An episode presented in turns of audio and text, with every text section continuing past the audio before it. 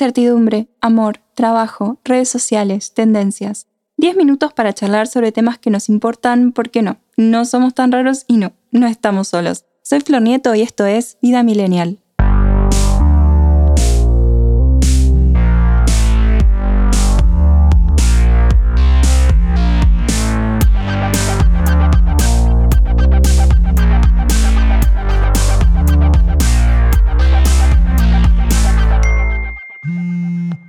Hola millennials, ¿cómo están? Bienvenidos a un nuevo episodio de este podcast original de ADN Sur. Hoy tenemos un temazo y no es que me esté chocando los cinco sola, bueno, un poco sí, pero creo que es súper común conocer a alguien así o directamente hacerlo sin darnos cuenta. Sí, vamos a hablar de hacerse la víctima. Cómo detectar, entender y qué hacer con alguien que se victimiza y no asume sus responsabilidades. Ojo que capaz somos nosotros, también podemos hacerlo y capaz no nos damos cuenta. Pero si lo hacemos a propósito como estrategia, ahí ya estamos complicadísimos. Pasa en las relaciones interpersonales y pasa en las relaciones laborales. Hay gente que se martiriza por muchísimos temas. Inclusive hay gente que se victimiza como, ay, es que a mi hija le va mal en el colegio. Hay clientes que te lloran el alquiler o el aumento del dólar cuando les hablas de un aumento de tus servicios. Está la gente que te dice que no tiene plata y después ahorra en dólares, que está todo perfecto. En este momento a nadie le sobra mucho, pero hay gente que literalmente está en la calle. ¿Qué parámetro manejan? Yo lo hacía. Por ejemplo, cuando llegaba tarde a una reunión, antes, bueno, llegaba siempre tarde y una hora tarde, o sea, tarde. Ahora no, soy una persona dentro de los 10 minutos puntual, o sea, relativamente. Bueno, la cosa es que cuando llegaba tarde a una reunión siempre decía, ay, es que el tránsito no avanzaba más, ay, tuve que hacer un montón de cosas antes, ay, justo perdí el colectivo y siempre tardan un montón en venir, es un rebajón. Y no me daba cuenta, pero eso es clásico de hacerse la víctima porque claro, si te haces la pobrecita no se van a enojar con vos, en teoría. Después de ver muchos videos de desarrollo personal y psicología, me di cuenta de lo que hacía y no lo hice más, porque me pareció horrible. Me sentí una ridícula, onda, o salís antes o te disculpas, pero esa de quejarte y excusarte a nadie le importa y ahora me da cringe. Todo muy innecesario. Y técnicamente, ¿qué es hacerse la víctima? La periodista y autora Edith Sánchez diferencia entre la víctima real y la víctima como una posición existencial. En el primer caso es cuando alguien es o fue objeto de un abuso, de un exceso, sin que tuviera la posibilidad de reaccionar. Por ejemplo, si una persona es asaltada en la calle o maltratada por otra que ostenta un poder al que no puede enfrentarse, el poder de un arma, de un uniforme, de un cargo, etc. Dice que este tipo de situaciones originan una condición objetiva de victimización. Ahora bien, dicha condición no es eterna ni tiene por qué ser un sello de la persona y que lo lleve a donde vaya. Después de salir de la situación de impotencia concreta, seguir en el papel de víctima es una opción, no una realidad inapelable, y que algo es cierto, la víctima demanda atención, cuidado, apoyo y afecto. Necesita esta dedicación y esa comprensión para salir de su estado de conmoción y vulnerabilidad. Eso no tiene ninguna discusión. Y eso lo reví en terapia también. Vos como víctima no tenés poder, te sentís impotente, pero cuando salís de esa y superás toda la situación se te abre el mundo, hasta ves el cielo de otro color porque lo que te pasó no te condiciona como persona y puedes superarlo con la ayuda adecuada. Por eso siempre repito, un podcast, un video de YouTube no es terapia, vayan a terapia, a mí me cambió la vida literal. Después, la autora habla del victimismo como posición existencial. Ya sabemos que la condición de víctima no se debate, pero afirma que lo que sí se presta a debate es el victimismo como posición existencial que un hecho traumático se convierta en la carta de presentación eterna, y no precisamente para dar testimonio de un hecho excretable, sino para ganar privilegios que de otra manera no se obtendrían. Es el tipo de personas que hacen de sus sufrimientos cuidadosamente expuestos un currículum viviente. En otros casos más graves, algunos creen que el haber sido víctimas en una situación les da una patente para odiar o hacer daño a los demás. De hecho, estudios como el llevado a cabo por el Dr. Richard J. McNally de la Universidad de Swansea analizan lo que se denomina como imperio del trauma. Lo creamos o no, hay personas que asumen y cronifican la condición de víctima porque descubrieron que alimentando ese estado obtienen muchas más ganancias, o sea, les garpa de alguna manera. La autora también habla de señales que podemos reconocer como el victimista no pide directamente lo que desea, sino que envía mensajes imprecisos en forma de queja o lamento. Por ejemplo, te dice, nadie sabe cuánto me costó haber llegado hasta acá. Entonces no sabes si quiere que le reconozcas el mérito, si te está reclamando porque a vos no te costó lo mismo o si quiere que le ayudes en algo en particular. Te sentís más o menos culpable cuando estás con esa persona.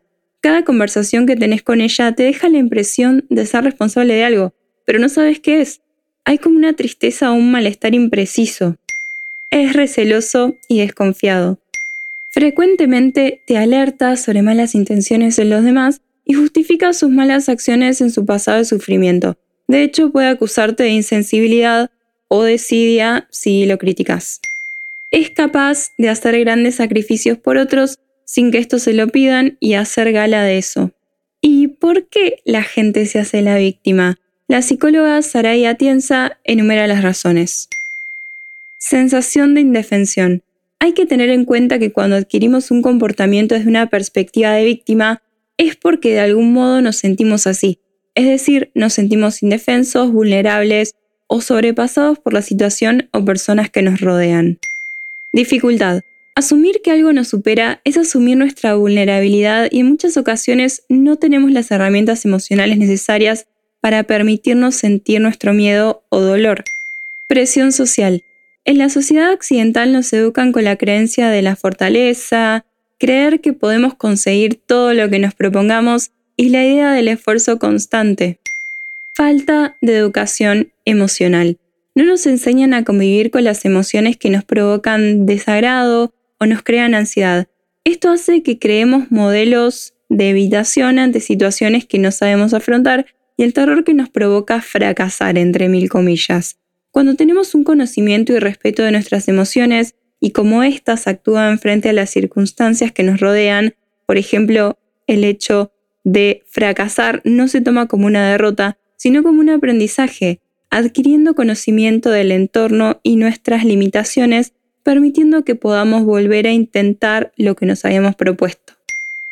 Inseguridad.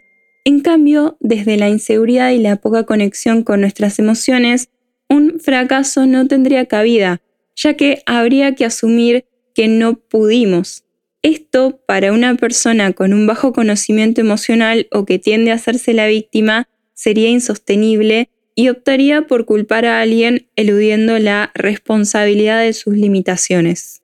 ¿Y se puede cambiar de actitud? Sí, por supuesto. El primer paso es empezar a analizar dónde no nos sentimos cómodos o si hay algo que hicimos y que nos hace ruido. ¿Por qué nos estamos quejando? ¿Queremos desahogarnos o compasión? Cuando nos equivocamos, ¿asumimos nuestros errores o ponemos mil peros y culpamos a otros? ¿Me doy cuenta solo o necesito ayuda de mis amigas o de un profesional? ¿Qué dinámicas genera todo esto? La psicóloga Isabel Serrano Rosa cita en un artículo en El Mundo de España el triángulo dramático de la manipulación. Para el psicólogo Stephen Carman, en las relaciones humanas podemos caer inconscientemente unas veces y otras muy a propósito en lo que él llamó el triángulo dramático, una estrategia de manipulación en el que las personas, grupos, instituciones e incluso naciones se reparten tres roles. 1. La víctima no se hace responsable de sus desdichas, buscando que los demás hagan por ella lo que debería hacer por sí misma, para conseguir su objetivo, quiere ser el centro de atención y utiliza el sentimentalismo, la pena y el chantaje emocional. Su hecho traumático se convierte en su tarjeta de presentación. 2. El perseguidor. Es siempre víctima de otros a los que culpa de sus males de manera que la imagen de sí mismo está siempre a salvo. Él no tiene ningún problema y tiene razón en todo lo que dice y hace. Su herramienta es la acusación y el reproche hasta hacerte sentir culpable, está deseando buscar tu fallo para no ver el suyo y atemorizado ante una nueva acusación. 3. El Salvador. Normalmente el bien intencionado que siente pena por los lamentos de la víctima y agobiado si no hace lo que le pide el perseguidor. Obtiene a cambio autovaloración porque ayudar presupone que es el que está mejor de todos ahí. Hashtag tan real que asusta. Bueno, ¿y qué podemos hacer ante una persona que se hace la víctima? La psicóloga Ana Romero Gómez dice que una de las características de estas personas es que son capaces de manipular la situación y a las personas que están en ella. Sin embargo, no lo hace conscientemente a propósito y por eso es mejor no juzgar, no criticar y ser respetuoso. Primero, ella recomienda escuchar, porque es un malestar el que lo lleva a llamar la atención de una forma tóxica. Si escuchas a la persona víctima de forma activa, haciéndole saber que entendés su sufrimiento, encontrará formas más sanas de aliviar su malestar. También que es necesario hacerlo partícipe de su propio cambio, apoyarlo y guiarlo para que cuestione su responsabilidad en todo lo que le pasa. O sea, preguntarle, por ejemplo, ¿qué podrías hacer la próxima vez para que eso no vuelva a pasar? ¿Qué soluciones se te ocurren para evitarlo? Apoyar su esfuerzo independientemente de los logros. Cambiar una forma de pensar lleva tiempo y no podemos exigirle a la persona víctima que deje de hacerlo de un día para el otro. Paciencia. Una de las claves es que la persona no se desmotive, que entienda que su esfuerzo va a valer la pena y que puede llevar las riendas de su vida sin que sienta miedo de lo que pueda o no salir mal. La autora dice que aprender técnicas asertivas puede llegar a ser de gran ayuda porque va a tener herramientas muy valiosas a la hora de enfrentar un conflicto, de forma que pueda expresar cómo se siente y lo que piensa sin hacer sentir culpable a la otra persona y buscar una solución efectiva al problema donde la persona víctima se sienta una parte importante de la solución. Acá decimos hacerse la víctima para desdramatizar un poco todo el tema porque todos conocemos a alguien que es así, si no es que nosotros somos así o tenemos momentos así. Ante la duda, terapia.